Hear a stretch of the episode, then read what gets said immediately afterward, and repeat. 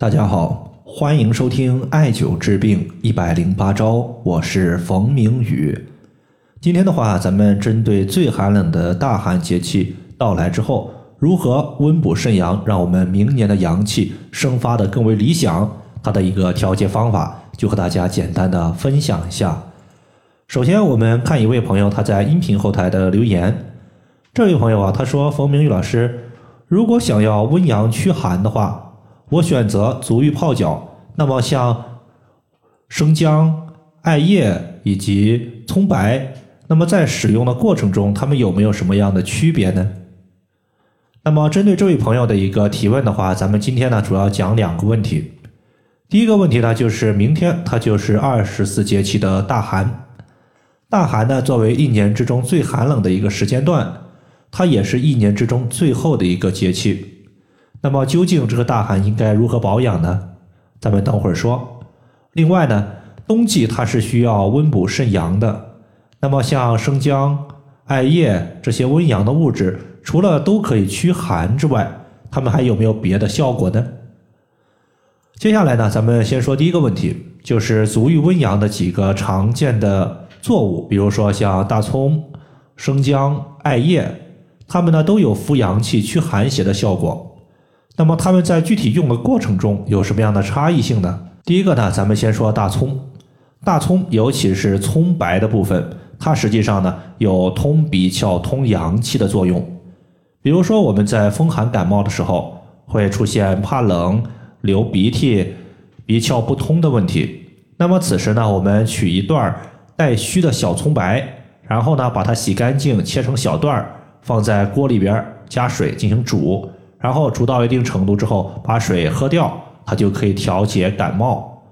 实际上呢，用葱白它足浴泡脚也有类似的效果。除了我们扶阳气之外呢，它对于那些寒邪所导致的一个鼻窍不通问题，可以起到通鼻窍的作用。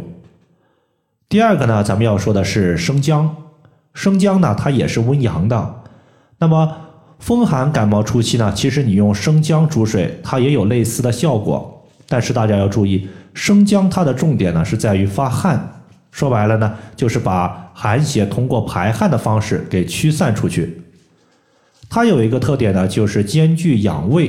比如说我们风寒感冒，除了伤风感冒之外呢，有的时候我们胃部也会受寒，出现一些胃痛不舒服或者是呕吐的情况。那么此时呢，用生姜它就可以起到养胃止呕的效果。最后一个呢是艾叶，艾叶它的作用有很多，在这里的话咱们就说一个，其温经止血散寒。在这里的话，我举一个例子，比如说在前几年呢有一个特别火的宫廷剧叫做《甄嬛传》，我相信呢很多朋友都看过，里面呢有一个情节，不知道大家还有没有印象，就是安陵容她有流产迹象的时候，太医呢就在她的药里边加了艾叶。同时呢，在他的房间里边也开始熏艾，这样呢能够起到一个止血保胎的作用。其实他所利用的一个就是艾叶的温经止血散寒的一个作用。那么以上呢就是这三种作物它的一个驱寒，同时呢它一些差异性，就和大家呢简单的说这么多。接下来呢，咱们说一说我们的一个大寒节气的补肾方法。我们要知道，冬季它是一个主收藏的季节，人体的阳气呢，它是收敛在体内，外在的阳气比较少。那么过了大寒之后，下一个节气呢就是立春，而春季它是一个主生发的季节。你看，万物树木都开始抽出新芽，开始生长，我们人体的阳气呢，它也开始向外扩散。那么此时呢？我们补肾阳的过程中，对于穴位的选择，相对于之前而言就会更奔放一些。比如说，刚刚进入冬季的时候，我们艾灸一些穴位，其实呢，比如说艾灸涌泉穴，涌泉穴呢，它作为肾经的第一个穴位，也是肾经的井穴，说明肾经的精气和阳气呢，就相当于是刚从井口溢出来的水一样，量是非常少的。我们艾灸这个涌泉穴呢，它补肾阳的过程中呢，就相当于是一个小火苗刚刚出生，我们需要好好去呵护它。但是肾腧穴呢，明显它是在我们背部的一个穴位，距离我们脚底其实呢已经有了很大的一个距离。那么此时呢，我们艾灸这个穴位就相当于是一个大补肾阳的穴位。那么肾腧穴它作为肾的背腧穴，我们之前讲过，凡是背腧穴，它都有一个调节本脏气虚寒之症的功效。比如说肾虚所导致的寒凉问题，我们就可以艾灸肾的背腧穴——肾腧穴。那么经常艾灸肾腧穴呢，它除了可以调理个人的肾气、温补肾阳之外呢，中医认为肾主骨生髓，而髓汇聚的地方在脑。我们经常艾灸肾腧穴，它还有健脑、提高个人记忆力的效果。